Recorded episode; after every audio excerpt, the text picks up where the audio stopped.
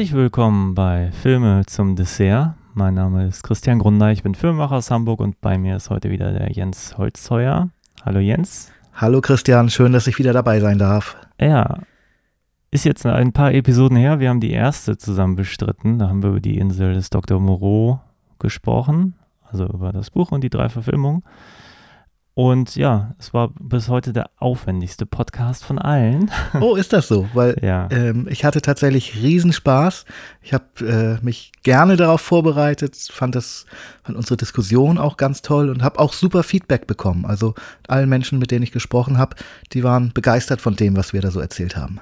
Ja, das freut mich. Hoffentlich ist das heute wieder so. Ja, heute sprechen wir über zwei Filme, die den gleichen Titel tragen. Und entsprechend auch thematisch verwandt sind, genau. Ja, nicht nur thematisch. Aber ja, wir sprechen heute über Invasion vom Mars. Von? Das Original von William Cameron Menzies aus dem Jahr 1953, ein früher Science-Fiction-Farbfilm und das großartige bunte Remake von Toby Hooper aus dem Jahr 1986. Ja. Ein Träumchen. Ich freue mich sehr, weil ich bin mit dem, mit dem Remake quasi aufgewachsen. Aber dazu später mehr, wenn wir dann zum Remake kommen. Ich denke, wir werden uns chronologisch vorarbeiten.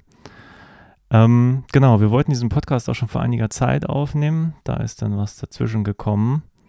Deswegen habe ich ihn jetzt beide Filme jetzt in den letzten Monaten halt beide zweimal geguckt. Deswegen sind mir heute auch ein paar Details, glaube ich, jetzt präsenter, als sie mir bei der ersten Aufzeichnung, wenn wir sie denn gemacht hätten, äh, präsent gewesen wären, nehme ich an. Aber erzähl doch mal, wie du an das Original mal herangekommen bist. Wann hast du denn das das erste Mal gesehen? Tatsächlich bin ich, glaube ich, recht spät auf das Original gestoßen. Also wie jedes Kind der 80er Jahre ähm, bin ich mit dem Remake auch groß geworden, weil das gefühlt im ZDF alle halbe Jahr lief. Und ähm, das Original habe ich dann irgendwann auf VHS aus der Bücherhalle ausgeliehen. Da muss ich ungefähr 18 oder 19 gewesen sein. Äh, Da habe ich eine äh, Science-Fiction-Phase durchgemacht, ein paar Klassiker nachgeholt, die in meiner Liste fehlten. Und weiß noch, dass mir der sehr stark im Gedächtnis hängen blieb, weil der Film doch eine ganz eigene Atmosphäre hatte, die nicht so ähm, in, in so ein Raster passte, in das in, den, in der Mitte der 50er Jahre die Filme alle fielen mit dieser Russland-Paranoia oder dem ähm, der kalten Kriegsthematik, die als Metapher bedient wird. Da sticht dieser Film schon hervor und das habe ich auch damals schon gemerkt. Ich habe ihn dann, glaube ich, sehr lange jetzt nicht gesehen. Als ich ihn für unsere Geschichte hier jetzt wieder geschaut habe, habe ich mich gefreut, dass ich ihn doch nochmal gesehen habe, habe viele kleine Sachen entdeckt, an denen ich mich erfreut habe, habe aber auch ähm, einige Sachen sehr jetzt sehr kritisch betrachten müssen. Okay. Ja, ich habe ihn wirklich erst jetzt geguckt, als Vorbereitung für unseren Podcast. Wie gesagt, das Remake ähm, durchaus häufiger. Er lief damals rauf und runter im Fernsehen und ja, ich hatte nicht mehr die besten Erinnerungen daran. Ähm, ist ja manchmal ganz lustig, wie die, wie die Wahrnehmung. Ähm, ich wusste das noch mit den, den Löchern im Hinterkopf und so und eigentlich die ganzen Horrorelemente, wenn der, der Junge mit den Eltern und der Lehrerin und so, aber eigentlich an alles mit den Aliens später, das war irgendwie aus dem Gedächtnis verschwunden. Also von da war es auf jeden Fall auch eine neue Entdeckung, auch das Remake. Genau, aber wir fangen mit dem Original an. Ähm, willst du eine kleine Zusammenfassung liefern? Ja, sehr gern. Es geht um einen kleinen Jungen namens ähm, David, der sehr weltraumbegeistert ist. Er interessiert sich für Wissenschaft. Er hat ein eigenes Teleskop, mit dem er begeistert in den Sternenhimmel schaut. Und er wächst in einem sehr behüteten, liebevollen Elternhaus auf. Also wir lernen gleich am Anfang des Films seine Eltern kennen, die ganz sympathisch und liebevoll sind, die ihn unterstützen und ähm, für ihn da sind. Und mitten in der Nacht bemerkt der Junge, dass vor dem Haus, da ist so ein äh, Naturgebiet mit, einem, mit einer Anhöhe, dass dort ein äh, unbekanntes fliegendes Objekt runtergeht. Auf jeden Fall nichts Natürliches, sondern irgendetwas Gesteuertes. Das verschwindet dort. Er erzählt das seinen Eltern, die ihm natürlich nicht glauben. Aber der Papa macht sich dann doch auf dem Weg, um zu schauen, was da ist, weil er weiß, dass sein Sohn sich nichts ausdenkt. Also der Vater vertraut seinem Sohn. Der Vater wird auf mysteriöse Weise in ein Erdloch gesogen und kommt verändert wieder. Ähm, die Mutter hat inzwischen die Polizei nach dem Vater geschickt, um herauszufinden, warum er so lange wegbleibt. Der Vater kommt dann wieder, die Polizisten werden währenddessen auch in so ein Sandloch gezogen und kommen auch verändert wieder. Und zwar sind das charakterliche Veränderungen. Dem Jungen fällt gleich auf, dass sein Vater kühl ist und ähm, sehr grob, ja, gefühllos geradezu. Er in einer Szene, die sehr ans Herz geht, schlägt er den Sohn sogar. Und auch die Polizisten kommen wieder, die waren vorher nur unfähig, jetzt sind sie ähm, auch stark apathisch und niemand schenkt dem Sohn irgendeinen Glauben, sodass er alleine dasteht in der Kleinstadt. Er, äh, er sieht mit an, wie ein kleines Mädchen auch in das Loch gezogen wird. Die steht dann plötzlich wieder hinter ihm. Er begreift nicht, was los ist. Er merkt nur irgendetwas äh, Sinistres spielt dort eine Rolle und ähm, verändert die Menschen. Die einzige Person, die ihm glaubt, ist seine ähm, ist eine Schulärztin, die mitkriegt, da ist irgendwas nicht in Ordnung. Sie findet heraus, dass der Junge keine blühende Fantasie hat, sondern eigentlich ein sehr realistisches, aufgewecktes, intelligentes Kind ist und sie beschützt ihn. Die Mutter des Jungen ist inzwischen auch umgedreht worden und sie ja verhindert, dass die Eltern den Jungen mitnehmen und entsprechend ihm was antun können und geht mit ihm zu einem Wissenschaftler und dort lernen wir als Zuschauer dann, dass diese Kleinstadt in der Nähe einer Raketenbasis ähm, steht. Auf dieser Raketenbasis werden experimentelle Raketen gebaut, mit denen ja, äh, die bis ins Weltall schießen können, die atomar betrieben werden. Und es stellt sich langsam heraus, es kommt die Theorie auf, dass ähm, eine außerirdische Invasion es auf diese Raketenbasis abgesehen hat. Also der Wissenschaftler und die Ärztin und der kleine Junge machen sich dann auf, um das Militär zu überzeugen. Das Ganze ist nicht einfach, weil man nicht mehr weiß, wem kann man trauen und wem kann man nicht, nicht trauen.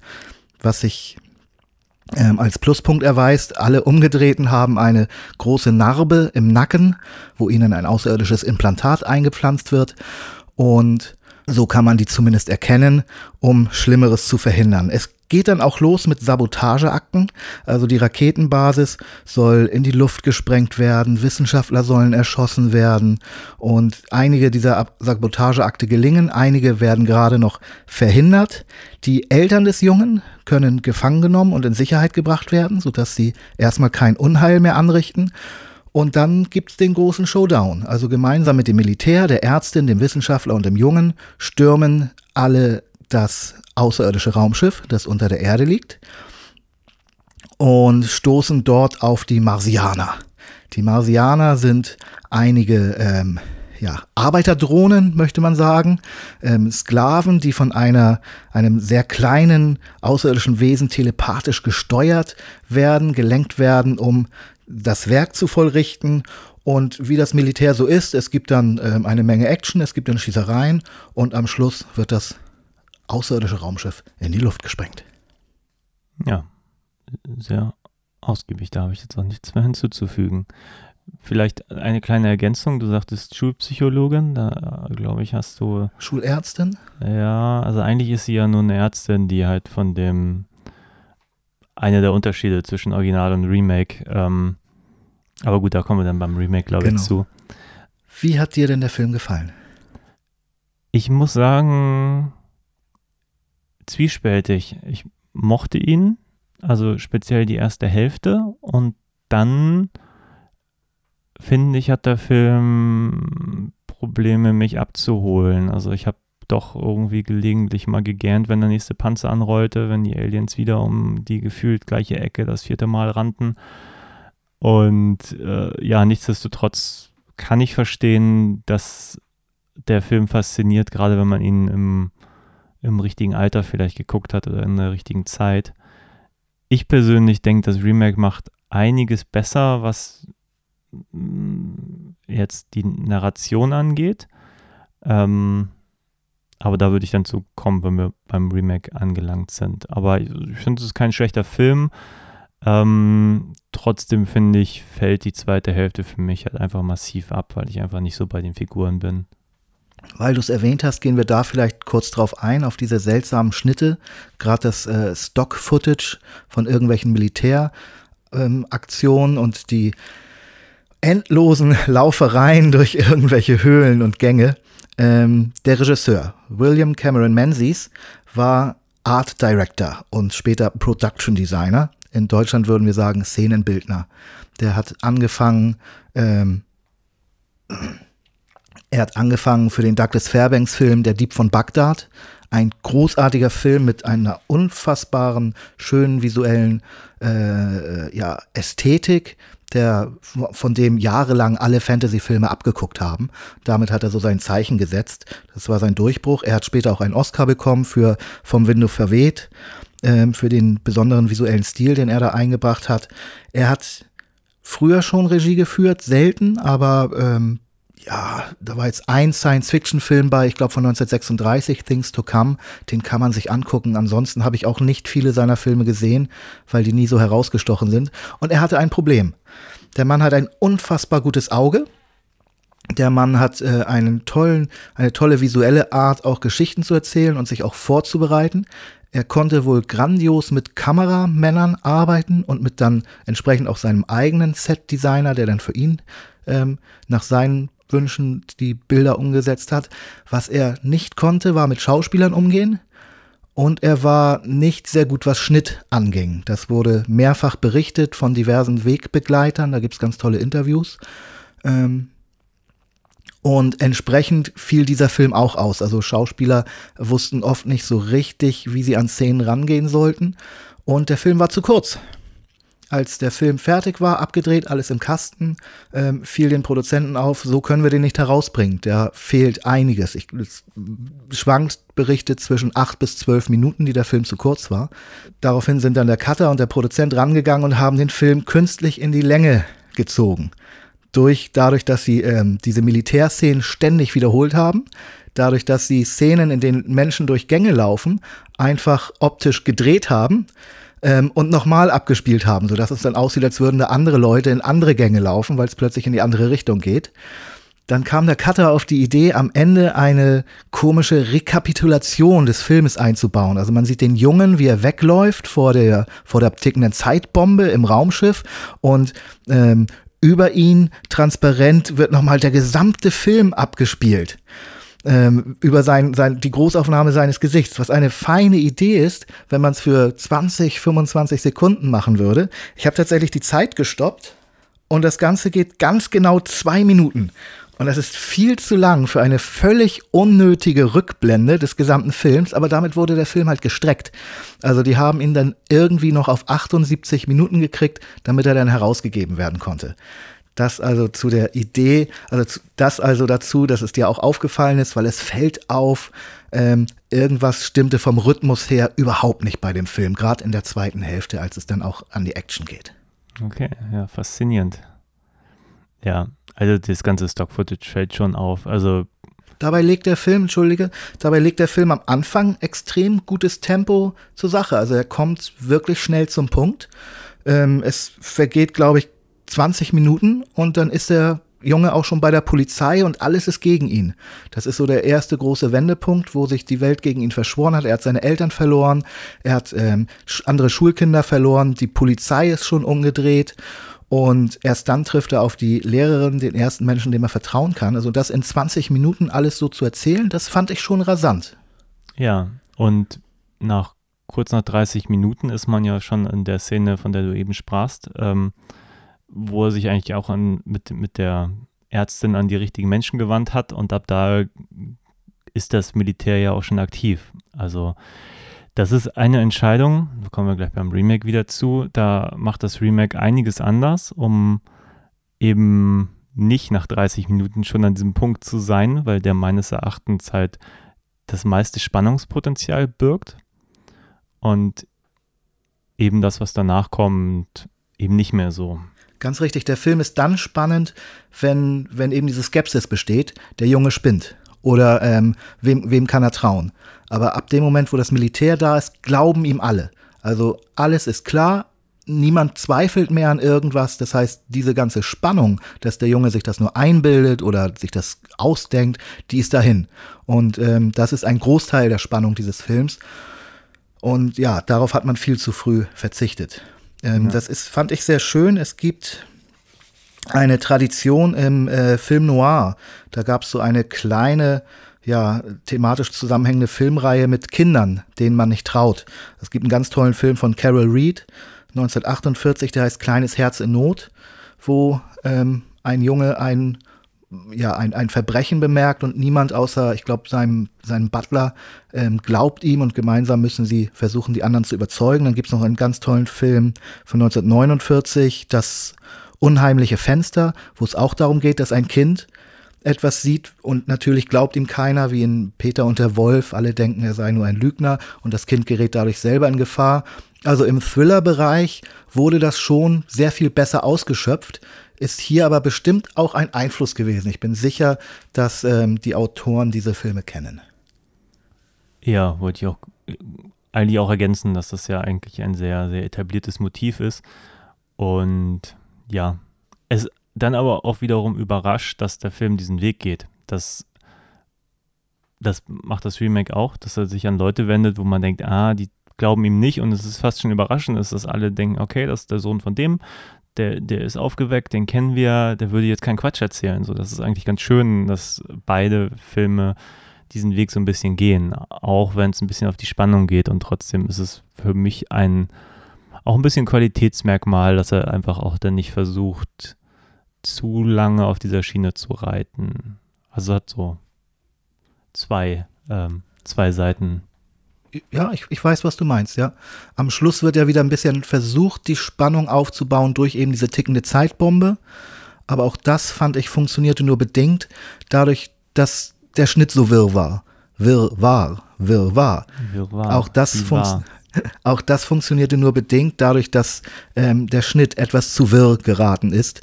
Man konnte mit der Geografie dieser unterirdischen Höhlen überhaupt nichts anfangen und entsprechend ähm, nützte es nichts, dass da ständig der Countdown von der Bombe eingeblendet wurde, weil man einfach nicht wusste, wie weit sind die Soldaten und wie weit sind die Helden jetzt vom Ausgang entfernt oder nicht.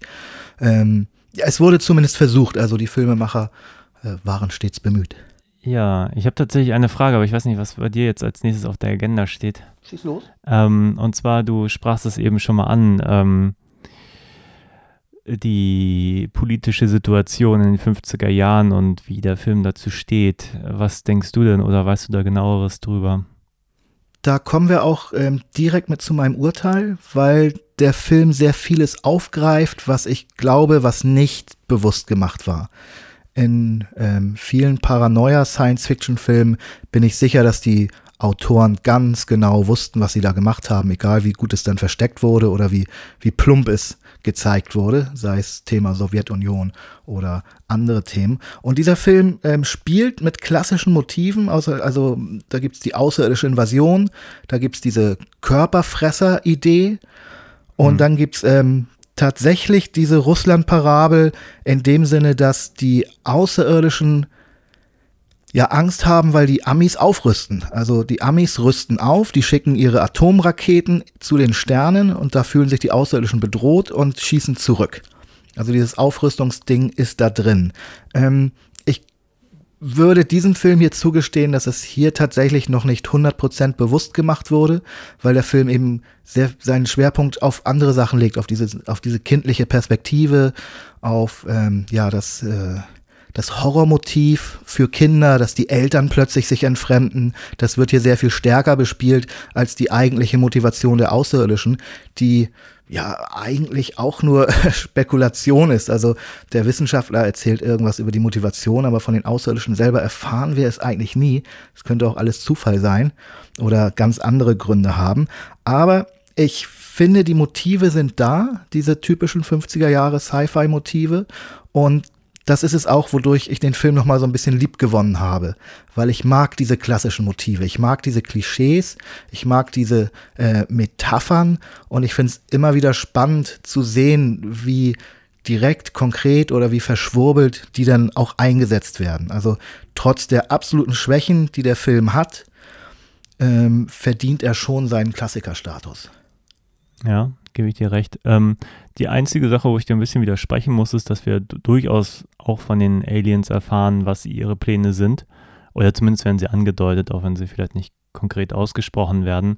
Aber du sagtest ja auch schon, dass sie versuchen, diese Rakete irgendwie explodieren zu lassen. Es gibt zum Beispiel diese Szene, wenn gleich in der ersten Szene, nachdem die Polizisten umgepolt wurden, mit dem Vater da stehen und eigentlich zu ihm sagen, sie haben ja noch was zu tun und er nickt nur und ähm, es ist ganz klar, dass die so einen Plan verfolgen, der ganz offenbar auch darin besteht, einfach die einflussreichsten Leute als erstes mit zu assimilieren, um dann dieses Raketenprogramm, ja, was natürlich die Aliens dann planen, das erfährt man nicht, weil so weit kommt es nicht.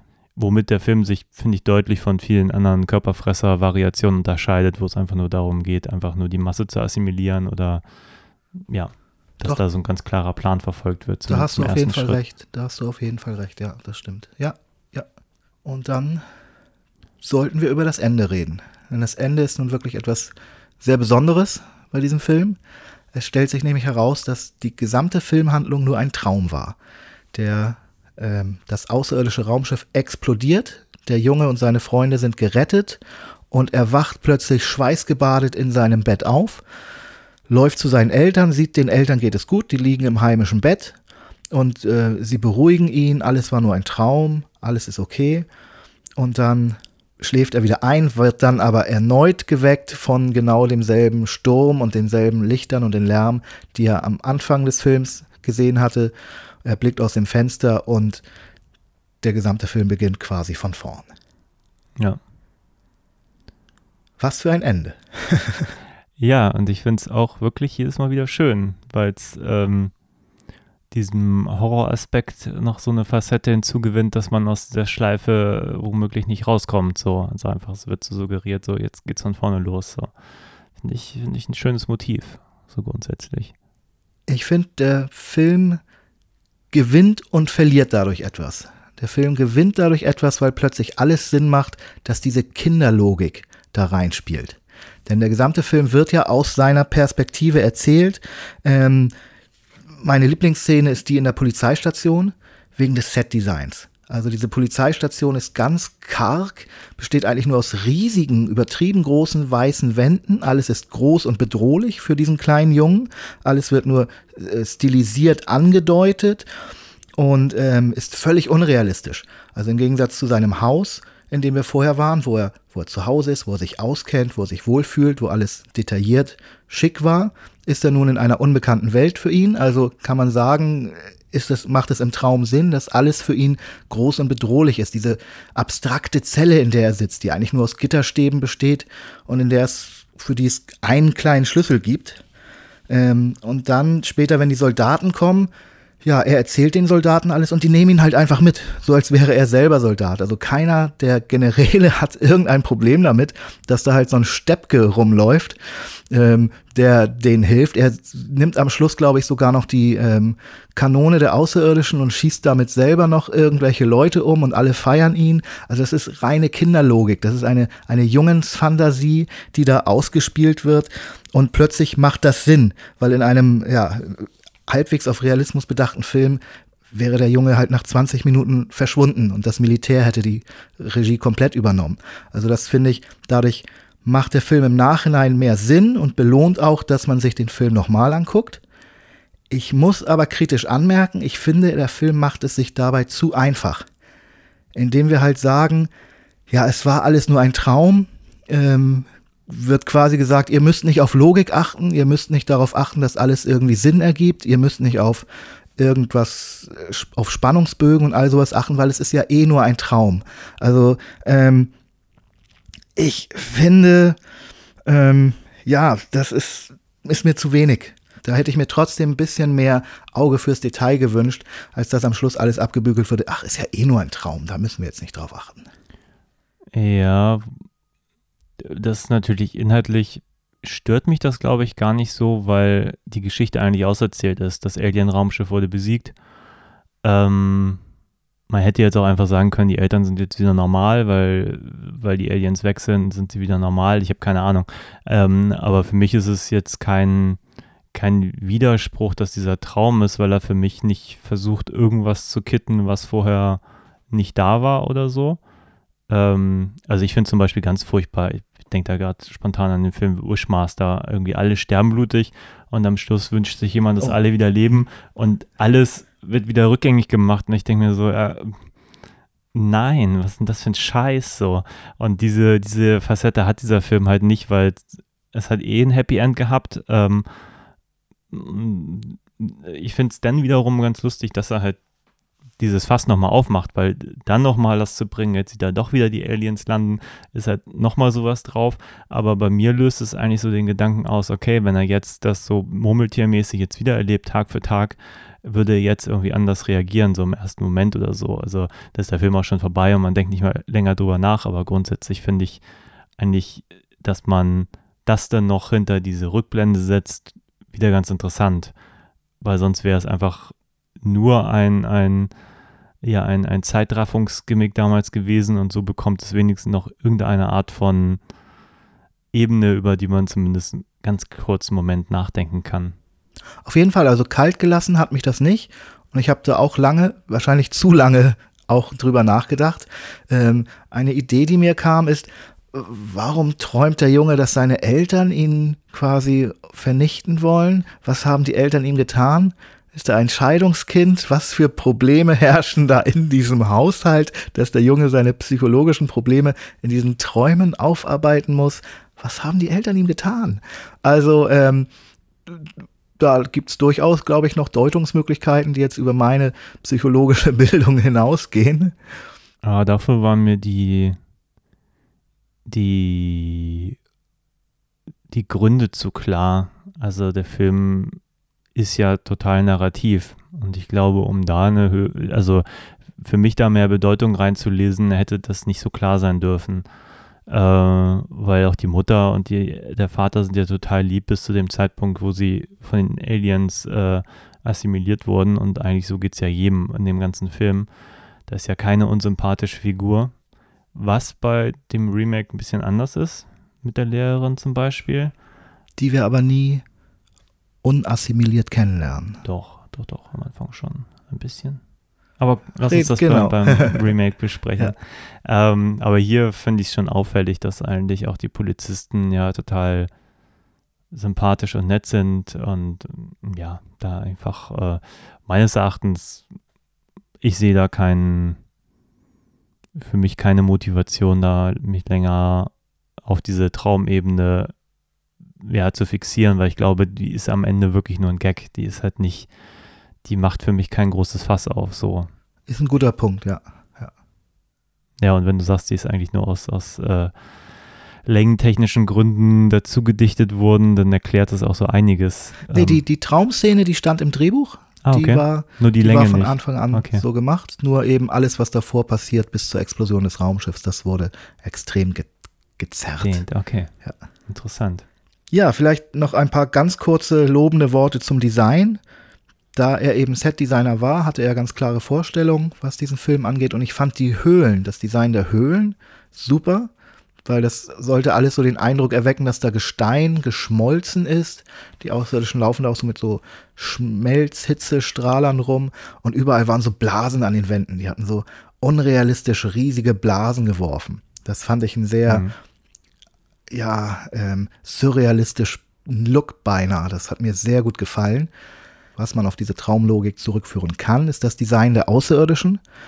Da gibt es eben zwei Arten von Außerirdischen. Es gibt diese Sklaven, die Muskelmänner, die die Arbeit machen, und es gibt das Gehirn, so ein kleines Wesen in einer Kugel, das nur telepathisch mit seinen äh, Untergebenen kommuniziert.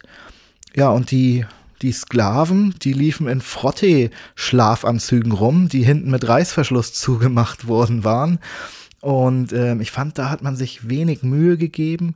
Kann man jetzt eben wieder auf diese Traumlogik zurückführen, dass das Ganze auch eine, einen absurden Look hat, weil es eben in der Fantasie eines Kindes stattfindet.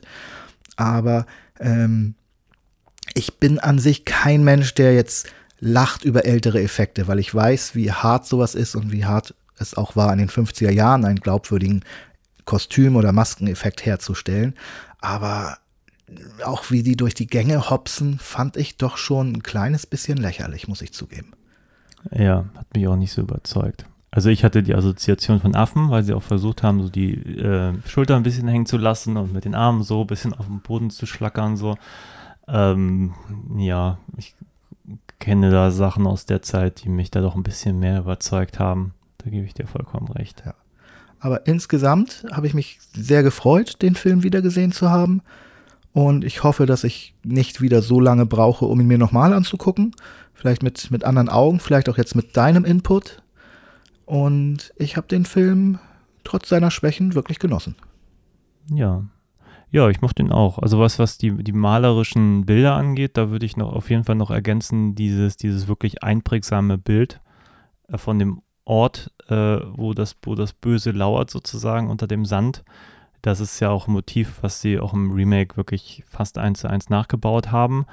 Ich habe ein wirklich ein dramaturgisches Problem mit dem Film, weil ich ja die erste halbe Stunde, da bin ich bei dem Jungen so.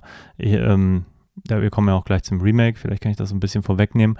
Bei ähm, das Remake konzentriert sich deutlich mehr auf den Jungen, auch im späteren Verlauf. Und hier ist er, wie du schon sagtest, wenn das Militär gewollt hätte, wäre auch gar nicht mehr im Film. Und der ist ja aber auch für den weiteren Verlauf ähm, nahezu irrelevant. Und das ist natürlich ein Fauxpas, wenn deine Hauptfigur ähm, eigentlich irgendwann nichts mehr beizusteuern hat, dann verliert zumindest ich schon so ein bisschen das Interesse. Und das ist, glaube ich, die größte Schwachstelle, die ich hier auch sehe. Der Junge als Schauspieler ist, macht seine Sache schon ganz gut, aber er hat, er hat wenig Bandbreite, möchte ich sagen. Also er hat wenig verschiedene Gesichtsausdrücke. Er hat immer nur einen Sprachmodus äh, und er ist ein bisschen zu zu clean, zu sauber, zu niedlich, um für mich interessant zu bleiben, den ganzen Film über. Ich bin jetzt immer schon wieder gedanklich beim Remake, weil die das seit allen anders machen. Das, was ich hier kritisiere, das ist im Remake anders gemacht worden und das finde ich faszinierend. Ähm, am Anfang zum Beispiel sehen wir halt den Vater ja auch gleich, wir sehen ja gleich am Anfang schon dieses Loch. Also der Junge schläft sogar noch, der Vater geht dahin. Ähm, ich glaube, wir sehen ihn dann nur verschwinden hinterm Hügel, aber vorher haben wir schon diese Sandlöcher gesehen. Also wir wissen, da ist was. Der Film nimmt unglaublich viel vorweg, an der Stelle zumindest. Der andere Film, äh, das Remake, nimmt an anderer Stelle viel vorweg, was der dann anders macht, aber dazu gleich mehr. Ähm, nichtsdestotrotz kommt der Vater dann schon wieder und ich glaube dann, jetzt müsste ich lügen, aber der Junge ist zu dem Zeitpunkt noch gar nicht präsent. Das heißt, wir sehen einen Teil der Geschichte eigentlich aus der Sicht des Jungen und der Traum am Schluss deutet ja eigentlich auch dahin, dass wir den Film aus seiner Sicht erzählen und sehen dann halt irgendwie Teile, wo der Junge nicht mal anwesend ist. Das finde ich einfach dramaturgisch auch unschlau, um es mal einfach. Genauso ja auch die Anschläge auf die Raketenbasis, wo der Junge in dem Sinne ganz woanders ist. Genau. Und da, wir werden ja gleich zum Remake kommen, habe ich das Gefühl, da wurde der Fokus deutlich mehr auf den Jungen konzentriert und das halte ich für eine sehr, sehr gute Entscheidung. Ja. Bevor wir zum Remake kommen, vielleicht ein letztes Wort zu verschiedenen Fassungen des Films. Denn die Fassung, die wir als Kinder gesehen haben, ist nicht die gleiche Fassung, die ein gleichaltriger kleiner Amerikaner damals gesehen hat zum ersten Mal. Der Film ähm, kam in Amerika raus, eben mit besagter Laufzeit von etwa 78 Minuten. Dann hat ein britischer Verleiher den Film aufgekauft und zum einen gefiel dem das Ende nicht und er fand den Film zu kurz für die ähm, britischen und europäischen Lichtspielhäuser. Und der hat tatsächlich sich die Mühe gemacht, nochmal Geld investiert und die Schauspieler nach England geholt, nämlich den Wissenschaftler, die Ärztin und den Jungen und hat mit denen zwei Szenen nachgedreht. So ist dann eine Szene im Planetarium sehr viel länger, wo völlig absurde Thesen über den Mars und über außerirdisches Lesen, Leben aufgestellt werden, die wirklich gar keinen Bestand haben. Hm. Ähm, die Szenen sind deshalb auffällig, weil der Junge in der Zwischenzeit älter und größer geworden ist. Das ist ja. äh, total witzig. Die haben es versucht, mit den Frisuren und den Klamotten einigermaßen hinzukriegen, aber der Junge fällt halt raus. Ähm, der Junge sitzt da als kleiner Junge, Schnitt, er ist plötzlich sehr viel älter, sehr viel größer, unterhält sich, Schnitt, er ist wieder ein kleiner Junge. Also äh, ein bizarres Seherlebnis. Und das ganze Jahr soll diese Science-Fiction-Thematik ein bisschen plausibler machen. Und am Ende gibt es dann ein komplettes Happy End. Man sieht noch, wie der Junge zusammen mit der Ärztin und dem äh, Wissenschaftler hinter einen Militärtruck läuft. Dann startet das Raumschiff tatsächlich, kommt aus dem Sand raus und explodiert in der Luft. Und dann ist der Film zu Ende, hat also ein reines Happy End. Es gibt kein, keine Traumsequenz, ähm, Auflösung. Ähm, man erfährt einfach nur, die Eltern sind irgendwo im Krankenhaus, der Junge ist gerettet, die Außerirdischen sind tot. Und ja, die. Äh, ich, ich kann nicht sagen, welche Version ich besser finde. Ich glaube, ich bevorzuge doch. Ich kann eindeutig sagen, welche Version ich besser finde, nämlich die US-Version. Also ich werde wahrscheinlich zuallererst damals auch die ähm, deutsche, europäische Version gesehen haben. Das kann ich jetzt tatsächlich im Detail nicht erinnern. Aber dieses, ähm, ja, Ende, dieses zwiespältige Ende mit dem Traum, das finde ich äh, sehr clever gemacht. Ich finde es äh, schön gemacht, wie du sagst, das hat eine fatalistische Seite, das hat äh, auch einen kleinen bösen Touch, was für Horrorfilme, Science-Fiction-Filme immer eine gute Idee ist. Und in dem Moment, wo das Ganze kein Traum ist, dann wirken eben diese Szenen, über die wir gesprochen haben, mit der Traumlogik völlig absurd. Also, dass der Junge da mit dem Militär rumläuft. Wenn alles kein Traum war, dann wird das Ganze doch eher lächerlich und unpassend. Also, ähm, es gibt verschiedene DVD-Editionen, wo tatsächlich beide Fassungen drauf sind. Und so, dass man sich als Zuschauer sein eigenes Urteil bilden kann. Aber ich präferiere auf jeden Fall die Originalversion. Okay. Ja, ich bin mir gerade nicht sicher, ob ich die andere gesehen habe. Ich habe erst eine sehr bescheidene Version auf archiv.org geguckt, weil er zumindest in den USA Public Domain ist, offenbar, der Film. Allerdings war die Version so grauenvoll, dass ich mich sehr gefreut habe, später nochmal eine DVD-Version zu gucken. Ähm, ich kann gerade nicht sagen, welche Version da Ursprungsversion. Ich glaube, die hat sogar beide Versionen. Ich habe zumindest in die Alternativversion einmal reingeklickt, einfach nur um das Ende kurz zu sehen, aber es ist jetzt schon ein paar Monate her, deswegen. Aber ja, ich glaube, es grundsätzlich ändert es an dem Film nicht viel. Jetzt gerade im Vergleich zum Remake, ja, es ist eigentlich auch interessant, äh, beide Enden eigentlich zu kennen und auch zu sehen, für welches Ende sie sich dort entschieden haben. Dann erzähl mir doch etwas über das Remake, bitte. Ja, das Remake. Das Remake habe ich bestimmt häufiger gesehen, als ich jünger war. Und ich fand es immer extrem gruselig.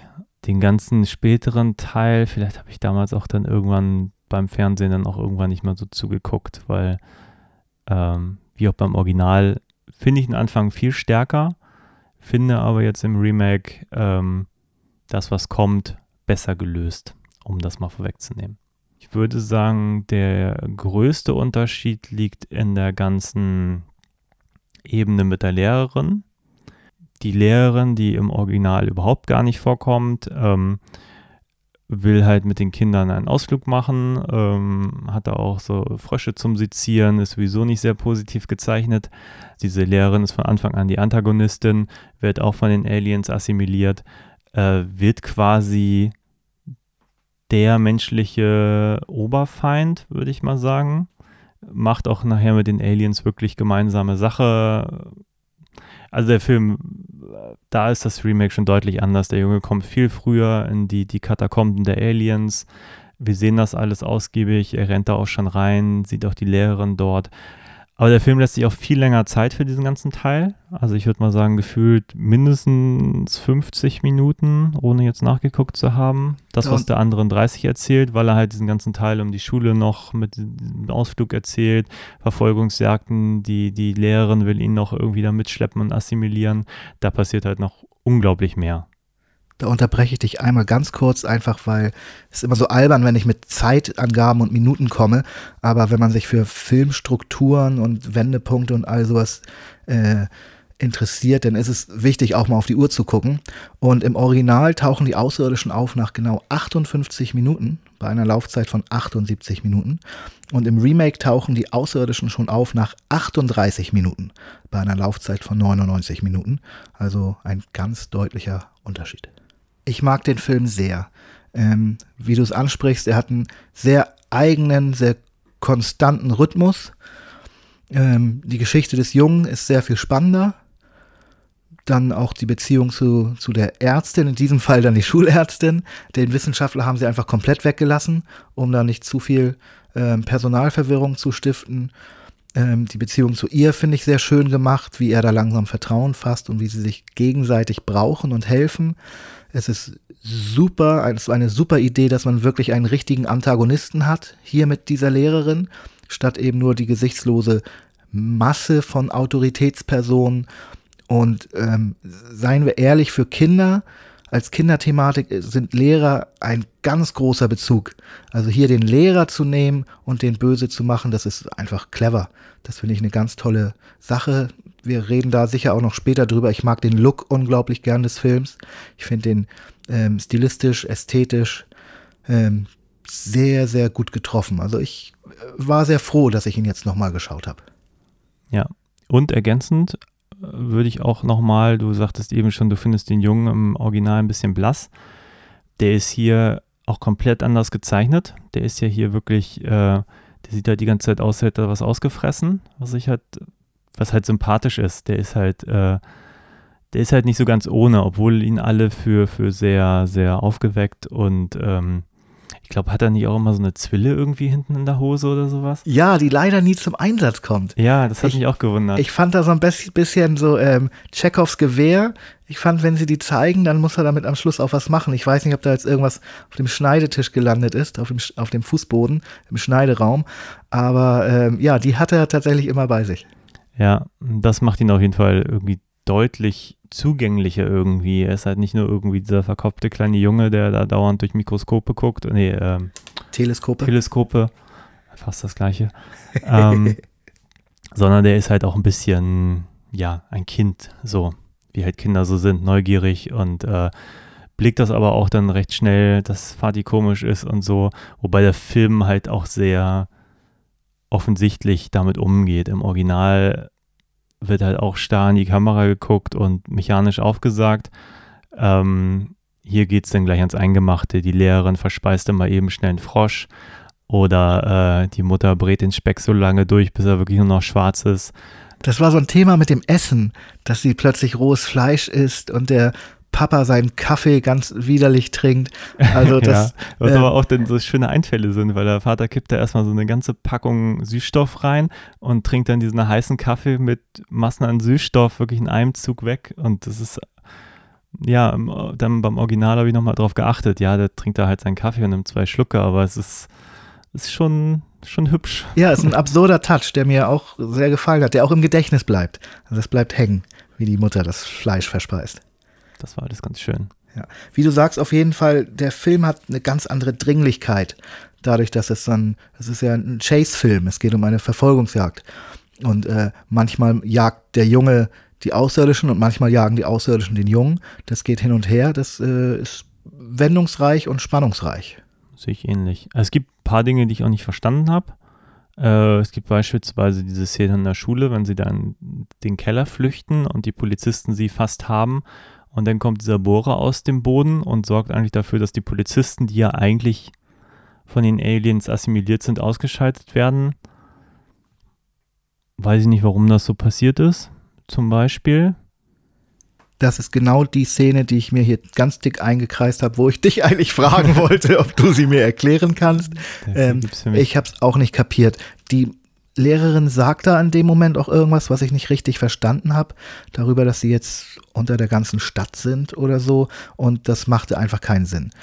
Ähm, ich habe zu diesem Film wenig Interviews ähm, gefunden. Vielleicht habe ich einfach nicht richtig gesucht.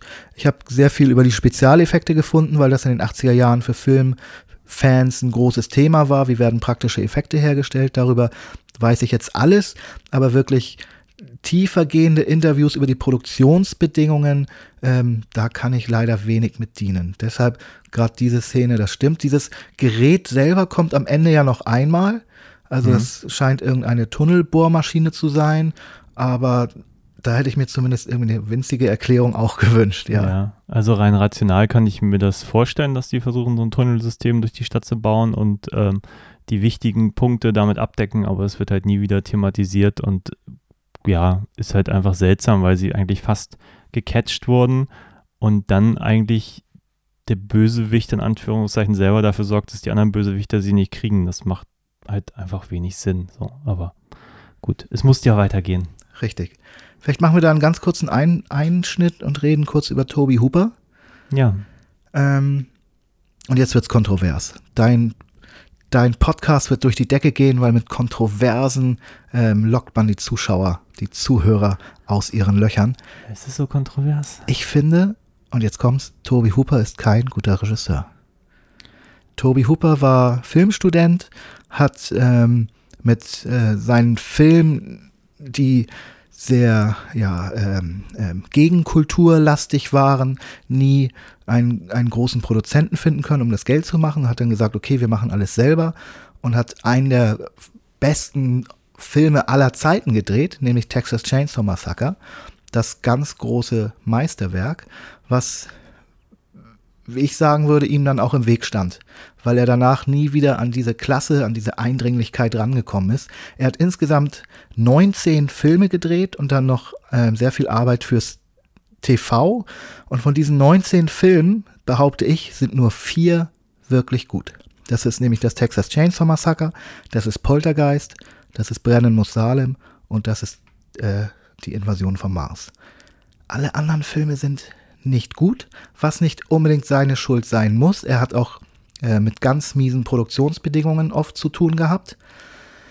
Ähm, aber letztlich äh, nützt es nichts zu sagen, wessen Schuld es ist, wenn die Filme nicht gut sind. Und vier gute Filme von 19 finde ich keinen guten Schnitt. Ja, auch da fallen mir aber noch ein, zwei ein, die ich vielleicht jetzt nicht als super gut bezeichnen würde, aber zumindest als sehenswert. Das heißt jetzt Life Force, äh, muss Salem oder so. Aber das finde ich schon jetzt durchaus interessante Filme. Brennen muss Salem war an meiner Liste. Achso, okay, äh, okay. Ich wiederhole kurz: Texas Chainsaw Massacre, Poltergeist. Ja, aber sei es jetzt das Texas Chainsaw Massacre 2, das halte ich auch für ein, ein, ein skurriles Werk, was ähm, ja, ich jetzt vor allem nicht als schlecht bezeichnen würde. Da- also da man kommen wir dann zu dem- mag es vielleicht nicht mögen, aber ich finde es auf jeden Fall sehenswert. Also für das, was man hätte daraus machen können, finde ich das schon eine sehr skurrile Variante davon. Da kommen wir dann zu dem Thema Produktionsbedingungen. Erstens ähm, muss er einem leid tun, weil ich bin sicher, er ist an jeden Film sehr engagiert, sehr ernsthaft und mit seiner Vision rangegangen. Was man jetzt beim Mars-Film zum Beispiel sieht, da hat er nämlich stringent etwas durchgezogen und man hat ihn größtenteils machen lassen. Ähm, er hatte die Gelegenheit, mit Spielberg zu arbeiten und hat Poltergeist gedreht. Und du bist junger Regisseur, du bist heiß, du drehst einen Film, den du liebst und auf den du gut vorbereitet bist. Und dein Leben lang wird in der Presse kolportiert, er hat ja gar nicht Regie geführt. Ich weiß nicht, was das mit der Psyche eines Künstlers macht, weil es ähm, gibt ganz viele Berichte und widersprüchliche Interviews und Aussagen, die halt immer sagen, am Set hatte immer nur Spielberg das Zepter in der Hand. Ich weiß letztlich nicht, wie es war. Ich bin sicher, dass er als Regisseur nicht im Abspann und Vorspann stehen würde und der Film Toby Hoopers Poltergeist wäre, wenn er nicht am Set ähm, irgendwie auch was zu sagen hatte. Ähm, aber das muss doch belastend sein, wenn überall immer nur heißt, ah, Steven Spielberg hat Poltergeist gemacht, eigentlich, aber mit dem Credit wurde da geschummelt. Das Ja. tut mir so leid. Ja, aber es ist natürlich, Hollywood ist halt, es ist halt ein, ein Haufen, also ein, ein, ein, ein schwieriges Pflaster, sich da behaupten zu können. Und ich würde ihn jetzt so einschätzen, so aus den Filmen, die ich jetzt kenne, ohne ihn groß Interviews oder so gesehen zu haben, dass er jemand ist, der vor allem eigentlich ein ganz guter Handwerker ist, dessen Filme massiv mit den Drehbüchern stehen und fallen. Ähm, an sein Spätwerk kann ich mich jetzt nicht groß erinnern. Ich habe zwar sowas wie The Mangler mal gesehen oder auch Toolbox Murders. Ähm, habe sie jetzt nicht als so gut in Erinnerung. Aber da war seine Karriere ja auch schon mehr oder minder vorbei. Das waren ja auch Sachen, die dann sehr günstig, glaube ich, entstehen, entstanden sein mussten. Ähm, Genau, denn seine Karriere bekam einen kleinen Todesstoß durch seinen Deal mit ähm, Canon. ja. Also er hatte einen Drei-Filme-Deal mit Canon. Der erste Film, den er abgeliefert hatte, war Life Force. Und ähm, den haben die Produzenten nicht gemocht und haben ihn komplett umgeschnitten. Der Film war tatsächlich auch als leichte Komödienunterhaltung gedacht. Also nicht direkt als Komödie, aber als locker leichte Unterhaltung. Und die Produzenten haben ihn dann umgeschnitten, um daraus so einen etwas kopflastigen Arthouse-Horror zu machen, was vorne und hinten nicht hinhaute. Also der Film ist weder das, was sein Marketing verspricht, noch hat der Film so irgendwie Bestand. Angeblich wurden 30 Minuten seiner Fassung komplett rausgeschnitten und dann auch noch umgeschnitten.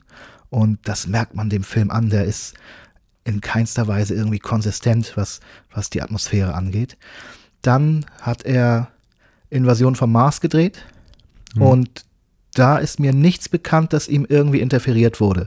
Also ich weiß, dass auch da die Produzenten den Film richtig überhaupt nicht mochten.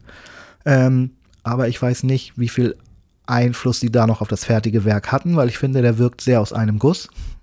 Und dann hat er eben als letztes ähm, Texas Chainsaw Massacre 2 für die beiden gedreht. Und da ist extrem gut dokumentiert. Da empfehle ich die amerikanischen ähm, DVDs mit den gesamten Interviews des Autoren und der Schauspieler. Da ist sehr gut dokumentiert, dass die Fassung, die wir kennen, die überall offiziell rauskam, nichts, wirklich gar nichts mit seiner Vision zu tun hatte. Auch da wollte er eine ganz bitterböse, schwarze ähm, Komödie drehen, eine, eine Satire auf Amerika, auf Texas. Und er wollte eine ganz andere Richtung gehen und hatte wohl ein brillantes Drehbuch. Und da wurde während der Dreharbeiten ständig was geändert. Seine Szenen wurden vernichtet und weggeworfen und er wurde gezwungen, Sachen nachzudrehen. Dennis Hopper wusste teilweise nicht, ähm, die, die Frau, mit der er da spielt, spielt jetzt seine Tochter oder seine Geliebte, weil das Drehbuch sich ständig gewechselt hat. Der Autor war richtig sauer darüber, dass der Film nichts mit seinem Drehbuch zu tun hat. Und ähm, das war's. Alle drei Filme waren finanzielle Flops. Und danach kam Toby Hooper nie wieder, wieder nach oben. Ja. ja. Traurig. Ja, ab, absolut. Und deshalb äh, ist, man kann eben nicht sagen, war er ein guter Regisseur. Er hat nie die Chance gehabt, es wirklich richtig zu beweisen. Aber was du schon gesagt hast, es war eine neue Generation. Du hast die 80er Jahre angesprochen, du hast Goonies angesprochen. Ähm, ganz tolle, ja, ähm, Companion Pieces zu Toby Hoopers Invasion vom Mars weil ähm, das, da kam tatsächlich die Generation dieser Monster Kids. Das waren die Künstler, die Autoren, die Regisseure, die mit diesen Horror- und Science-Fiction-Filmen der 50er Jahre aufgewachsen sind. Die die vielleicht nicht mehr im Kino gesehen haben, dafür waren sie zu jung, aber die liefen dann ja ständig in Amerika im Fernsehen rauf und runter in den 60er Jahren. Und das haben diese Regisseure aufgesogen. Und ähm, wirklich, wirklich gut ist der Film Strange Invaders deutscher Verleihtitel war Das Geheimnis von Centerville von 1983. Regie geführt hat Bill, nee, das Drehbuch war von Bill Condon, Regie Michael Loughlin. Da geht es auch darum, dass eine Kleinstadt von Außerirdischen ähm, übernommen wird. Und das Ganze hat so einen leicht satirischen, leicht ernsten Touch. Ein äh, sehr schöner Film, den man wirklich gut gucken muss. Und dann ähm, kam der großartige Joe Dante Joe Dante, ein Regisseur, den ich wirklich sehr, sehr schätze und beinahe liebe. Ähm, Explorers 1985 ist mhm. auch nichts anderes als eine riesige Liebeserklärung an diese 50er Jahre Ästhetik, an diese Thematik des fremden Weltraums, der bizarren außerirdischen Wesen.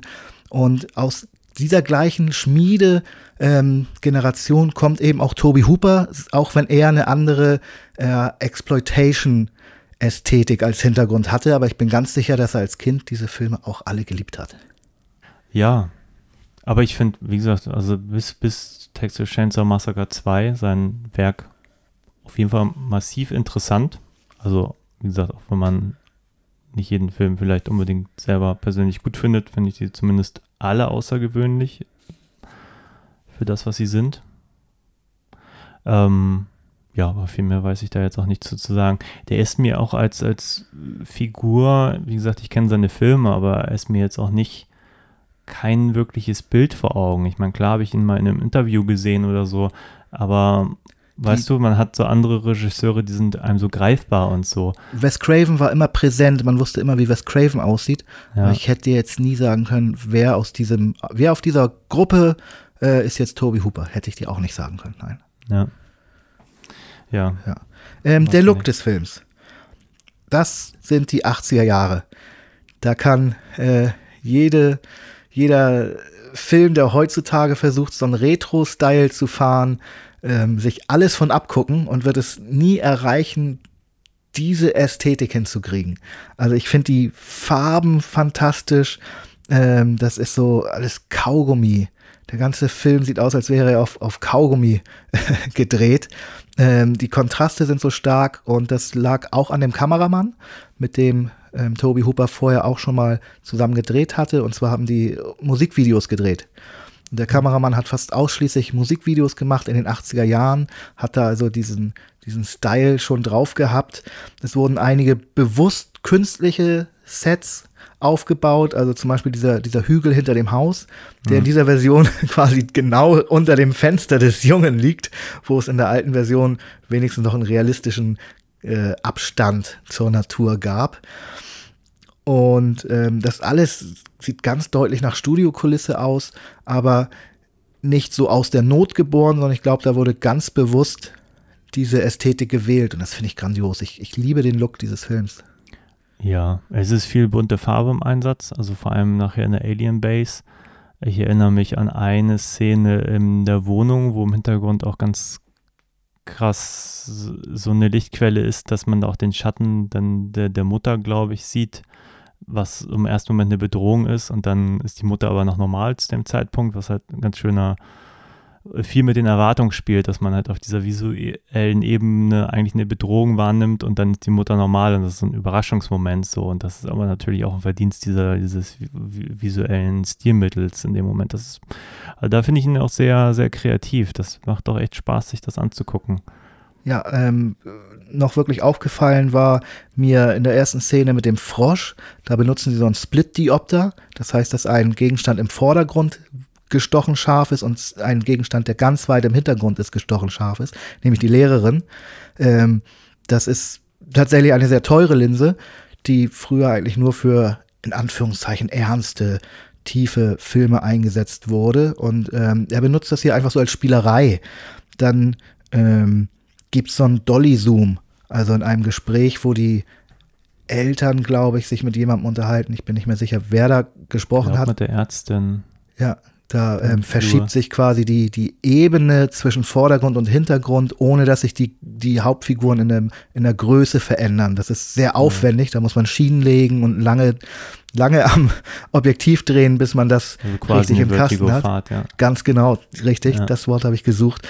Und die einfach mal so einzusetzen, so als ähm, spielerisches Stilmittel, finde ich fantastisch. Also ich, ich, ich will ja, dass ähm, Regisseure auch versuchen, mit ihrer Bildsprache mal andere Wege zu gehen. Da muss man nicht immer gleich ähm, Brian De Palma sein und gleich alles in Mixer werfen und nur noch so arbeiten. Aber ähm, er hat hier schon schöne Bilder gefunden. Irgendwann sitzt der Junge auf dem Spielplatz und spielt, aber in so einem ganz furchtbar hässlichen Klettergerüst, das aussieht wie ein Käfig und er sitzt mittendrin alleine, abgetrennt von den anderen Kindern, ähm, bis dann irgendein Kind kommt, um mit ihm zu reden. Das ist einfach ein tolles Bild, visuell dargestellt, wie der Junge da an diesem Käfig gefangen ist. Fantastisch.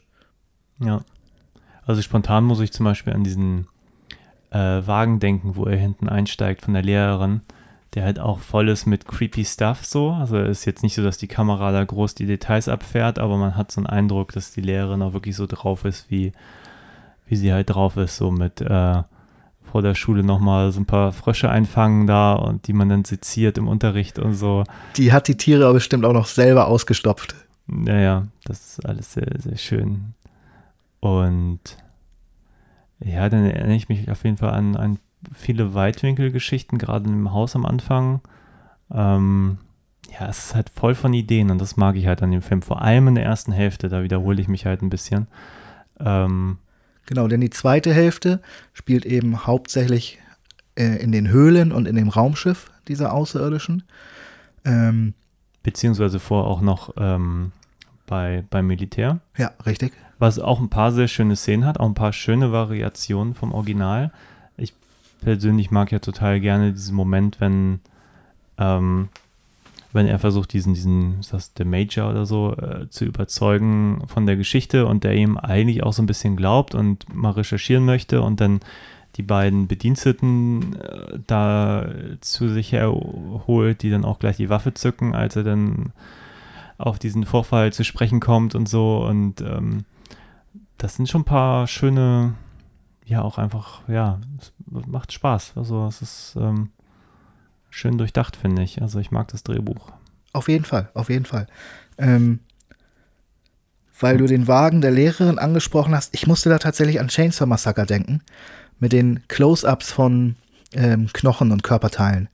Ich bin ziemlich sicher, dass das kein Zufall ist, wenn Toby Hooper irgendwelche, ähm, ja, ausgebleichten Tierschädel in Nahaufnahme zeigt. Da, glaube ich, hat er sich schon gefreut als Reminiszenz an seinen eigenen großen Klassiker. Und Ja. genauso gab es ein paar, ähm, ja, ein paar augenzwinkernde Hinweise auf das Original. Also die Schule, auf der der Junge geht, die hieß W.C. Menzies Schule. Also der Name des Regisseurs vom Original. Sowas mag ich einfach, deshalb hebe ich das einmal ganz kurz hervor. Der Schauspieler, der im Original den Jungen spielt, spielt hier einen der Polizisten, die am Anfang auf die Hügel steigen. Und er sagt auch noch in einem Satz, oh Mann, auf diesem Hügel bin ich ja seit meiner Kindheit nicht mehr gewesen. Ähm, das sind Sachen, die auch Joe Dante gemacht hat. In ähm, Matinee hat er auch nochmal Schauspieler aus den 50er Jahren, B-Film, in seinen eigenen Film ähm, wieder aufleben lassen. Das fand ich ganz toll. Dann sieht man tatsächlich im Keller einmal die Requisite, die aussieht wie das äh, böse telepathische Alien im Original. Die steht da im Hintergrund zwischen Weihnachtsbeleuchtung, so als sei es auch nur Weihnachtsdeko. Und ähm, das ist so als, als Hommage, finde ich solche kleinen Sachen einfach großartig. Die belohnen den Zuschauer auch. Ja. Ja, ein, zwei davon sind mir auch heute, nee, gestern bei der erneuten Sichtung wieder aufgefallen. Ja, ich habe gleich noch eine sehr ernste Frage an dich, würde vorher aber auch noch einmal lobend hervorheben. Du weißt, ich bin Monsterfilm-Fan und als solcher auch großer Fan von den praktischen Effekten der 80er Jahre. Ich glaube, als Filmfan, der sich mit den 80ern auseinandersetzt, ähm, kommt man nicht vorbei, sowas zu bemerken und ähm, zu betonen, wie großartig das ist. Die Effekte hier wurden gemacht von dem Stan Winston Studio. Stan Winston selber hat wenig ähm, eigene Hand angelegt, weil er zeitgleich an Aliens die Rückkehr gearbeitet hat in England. Aber sein Team hat die Effekte hier ähm, gewuppt. Es gibt quasi zwei verschiedene Kreaturen, genau wie im Original gibt es die großen Bullies, die die harte Arbeit machen und die gegen die Soldaten kämpfen. Und es gibt das Gehirnwesen. Nur, dass der Look hier wirklich sehr, sehr ähm, außerirdisch ist. Also diese vierbeinigen, großen, übermenschlichen Wesen, die nur aus Zähnen zu bestehen scheinen, die sehen ganz super aus. Und ähm, die Effekte sind ganz toll. Ähm, nicht sehr vielfältig, aber wirklich, wirklich charmant. Und im Stan Winston-Team haben mitgearbeitet Alec Gillis und Tom Woodruff. Zwei sehr sympathische, sehr kluge Effektmacher, die später auch ihr eigenes Studio gegründet haben. Ähm, Kurzmann, Nicotero und Berger haben an den Effekten mitgearbeitet, die später auch ihr eigenes Studio gegründet haben. Unter anderem haben sie die From Dusk Till Dawn Effekte gemacht. Und ähm, Kevin Jäger und Steve Wang muss man erwähnen, weil die bis in die Mitte der 90er fantastische Arbeit an allen möglichen Horrorserien, an allen möglichen Horrorfilmen geleistet haben.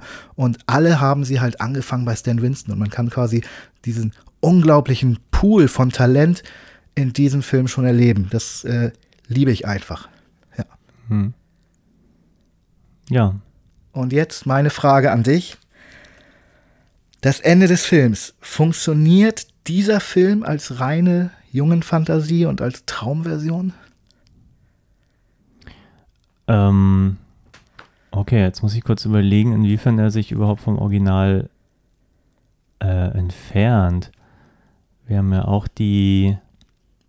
Oh, ich habe sie jetzt so nah beieinander geguckt, dass sie mir jetzt ein bisschen ineinander gleiten, die Filme. Zumindest was das Ende angeht. Ähm, Auch hier werden die Außerirdischen vernichtet. Ja, Ähm, das Raumschiff startet und fliegt in die Luft. Und tatsächlich wacht der Junge dann auch auf in seinem Bett. genau. Und spricht auch noch ähm, mit seinen Eltern, genau. Und er geht aber auch noch zurück in das Zimmer. er geht ins Zimmer und seiner sieht Eltern. was, man sieht aber nicht was, man sieht nur seinen entsetzten, sein entsetztes Gesicht und dann endet der Film. Der Film ja. endet mit einem Freeze-Frame auf seine erschütternden Augen, ganz genau. Ja. Also, was ist da passiert? Und ähm, natürlich, das ist einfach auch hier wieder ein, äh, ein Horrorfilmende, ein klassisches, dem man vielleicht auch nicht zu viel Bedeutung ähm, zuwenden muss. Nur finde ich hier eben, dass dieses Argument der Traumlogik auf den Film nicht so ohne weiteres anwendbar ist, weil der eben eine ganz andere Konsequenz hat, alles zu erzählen. Ähm, ja, jetzt muss ich mal drüber nachdenken. Also ich habe es jetzt wirklich nur als, als, als, ja, ich nenne es mal billigen Boo-Effekt am Schluss, äh, weißt du, so Ja. als wenn du irgendwie äh, Nightmare on Elm Street guckst und am Schluss kommt noch irgendwo Freddys Hand raus. Da darfst du auch nicht lange drüber nachdenken, warum kommt die da jetzt raus oder so. Es ist einfach nur noch mal so einmal kurz, kurzer Moment, shocking Abspann, einfach nur als, als äh, Unterhaltungsvalue für den Zuschauer. Ja. Ähm, so habe ich das eigentlich gesehen, ohne mir da groß Gedanken drüber zu machen. Aber mh, nee, nee. Aber auch in diesem Film, er ist ja immer dabei. Auch er schießt am Ende die rettende Strahlenkanone. Er beschützt die Frau, als wäre er ähm, der eigentliche maskuline Held des Films. Also es ist schon, als Fantasie würde es schon ein bisschen funktionieren. Es ist nicht völlig abwegig. Was meinst du jetzt? Was nicht abwegig? Die, dass das Ganze ähm, auch wieder nur ein reines Hirngespinst ist. Ach so, ja, aber auch hier finde ich, macht der Film wenig, um zu suggerieren, das wäre ein Traum. Also ich finde, der Film verlässt keine, also geht nicht auf irgendwelche surrealen Pfade. Also er bleibt in seiner Ra- Narration ja total stringent. Ich habe eigentlich nie das Gefühl, er nimmt jetzt groß vorweg, dass das alles ein Traum sein könnte.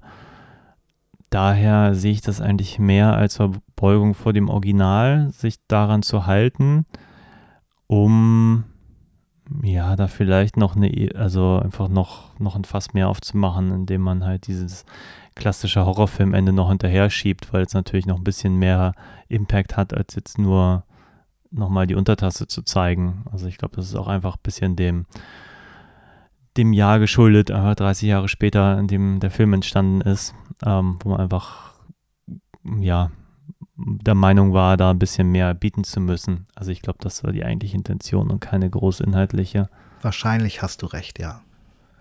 ist so meine Vermutung. Ähm, ansonsten, was mag ich denn zum Beispiel noch an dem Film? Ich mag zum Beispiel sehr gerne, dass die Lehrerin, die ja am Anfang diesen Frosch frisst, später eigentlich wieder Frosch auch gefressen wird von einem dieser Monster. Uh, stimmt, ja. Ähm, ich erinnere mich auch in diesem einen Making-of, was ich Ganz, ganz kurz, tatsächlich, dass ich diese, äh, diese Parallele, diese Spiegelung, die ist mir gar nicht so bewusst aufgefallen. Vielen Dank für den Hinweis. Ja, ja. Ja. Es passiert leider so ein bisschen random, dass sie da irgendwie, weil der Junge wegläuft, da quasi in dieses Monster stolpert und dann gleich von ihm gefressen wird, so. Das ist halt genauso unsinnig wie halt vorher dieses, dieses, dass die Polizisten da ausgeschaltet werden, weil äh, macht halt nicht so viel Sinn, dass die Bösen gegen die Bösen kämpfen, so. Die müssten ja eigentlich an einem Strang ziehen. Aber es war halt irgendwie eine schöne, schöne Wiederholung, so dieses Motivs, so Anfang der Frosch und später ist sie da in dem Maul von dem Monster. Ähm, Und es sieht super aus, wie sie den Frosch frisst. Ganz großartig. ja, ich erinnere mich Sie an. hat da noch so grünen Schleim am Mundrand, Mundwinkel hängen. Das ist so geil, ich eklig. erinnere mich an irgendein Making-of, was ich mal gesehen habe, wo sie auch was dazu sagte, dass sie da, ähm, was war wohl irgendeine renommierte Schauspielerin, die noch nie so einen Quatsch gespielt hat. So. Oscar-Gewinnerin aus Einer flog über das Kuckucksnest. Hat sie den davor gemacht? Ja. ja. Ja, Genau, ja. Und dann hatte sie so Szenen, wie dass sie von einem Monster weggenascht wird. ja. Ist doch schön, wenn man sowas spielen darf. Ähm, ja, auf jeden Fall ein, ein schön, schön bunter Film. Der ist halt schon so voll von schönen Einfällen. Es gibt ein paar, die ich weniger gelungen finde. So diese ganze Kupfergeschichte, auch mit dem Coin, das ist alles so ein bisschen, ein bisschen abgedroschen. Aber ich mag zum Beispiel diesen einen Wissenschaftler, der vorangeht und versucht, die Aliens erstmal freundlich zu überzeugen, ähm, der dann einfach nur so weggefasert wird, was dann später auch Mars Attacks sehr ähnlich gemacht hat, so, der sich auch an der 50er Jahre Ästhetik massiv bedient. Ähm, hat auch total hübsch. Und Gespielt übrigens von Bud Cord aus Harold and Maude. Ah, okay. Ja, das war sehr schön. Ich mochte auch grundsätzlich die Wissenschaftler hier viel lieber. In dem 50er-Jahre-Film gab es den einen, der die ganze Zeit immer so an seiner, seiner Pfeife zog, so wirklich völlig theatralisch, ganz, ganz furchtbar. Ähm, als er das, das vierte oder fünfte Mal das gemacht hat im Hintergrund, habe ich gedacht, oh, dem keiner gesagt, dass das total doof ist. Aber gut. Ich habe nicht mehr so viel zu sagen zu dem Film. Ich kann ihn nur empfehlen. Hast du noch irgendwas anzumerken, irgendwelche Fragen? Ja, für mich ist das halt ein großer, großer Popcorn-Film im weitesten Sinne. Also, ähm, da kann, also kann ich jetzt auch nicht so super viel irgendwie mich über Logik beschweren oder so. Ähm, dass der Junge dann natürlich am Anfang einfach mal in die Höhle des Löwen geht und auch diese Viecher eigentlich überhaupt nichts ausrichten, weil sie alle träge und langsam sind und so, ja, geschenkt. Ähm, und was tatsächlich auch bei beiden Varianten halt schräg ist, die haben halt diese, diese total fancy Apparatur, die Leute da unter den Boden zu ziehen und nachher kommen dann die Aliens an, die sie dann erstmal händisch äh, in andere Räume tragen, wo sie dann ähm, ja bearbeitet werden. Ähm, total unökonomisch, wenn man mal drüber nachdenkt. Diese Sandschlotz-Szenen sind wunderschön. Ja. Im, Im, Remake natürlich entsprechend etwas aufwendiger, ganz toll gemacht, mit äh, sehr großen Sets, auf denen die wohl waren. Ich mag, mag das sehr, auch diese bedrohliche Gefahr, dass du auf, selbst auf dem Sand nicht mehr sicher bist, weil da dieser Treibsand herrscht. Im Original sieht man oft nur, wie jemand im Hintergrund plötzlich husch weg ist. Ja. Ähm, was ein netter Effekt ist, aber immer wenn sich der Sand bewegt, das fand ich geil. Ja, ja, ist doch schön. Aber wie gesagt, es ist nur dann irritierend. Die sind dann irgendwie da unten in einem Raum und dann kommen da halt dann die Aliens und schleppen sie halt händisch weg. Es ist halt, naja. Ähm, sei mal so dahingestellt, ob das so, ja, so advanced ist von der Technologie. Ja, nee, ansonsten äh, fällt mir gerade spontan gar nichts mehr ein. Ähm, außer, dass ich vor allem das Remake sehr gerne mag und ähm, jetzt auch im Gucken nach nur wenigen Monaten später auch wieder viel Freude daran hatte. Trotz des kleinen Einwandes, dass ich die erste Hälfte einfach stärker finde als die zweite, was aber einfach mit der ganzen Geschichte zu tun hat. Der Moment der ganzen Paranoia, das ist einfach viel spannender als das, was danach passiert. Also bedingt sich einfach durch die Geschichte. So. Ich finde aber, wie gesagt, das Remake macht gut daran, da noch viel reinzutun, was es für mich halt noch interessanter macht, auf jeden Fall. Beide Filme leben auf jeden Fall von ihrem sehr eigenen visuellen Stil.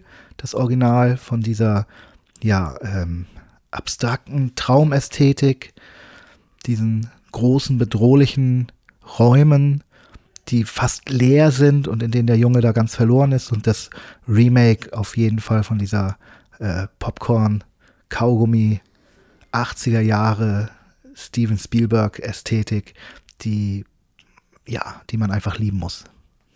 Ja.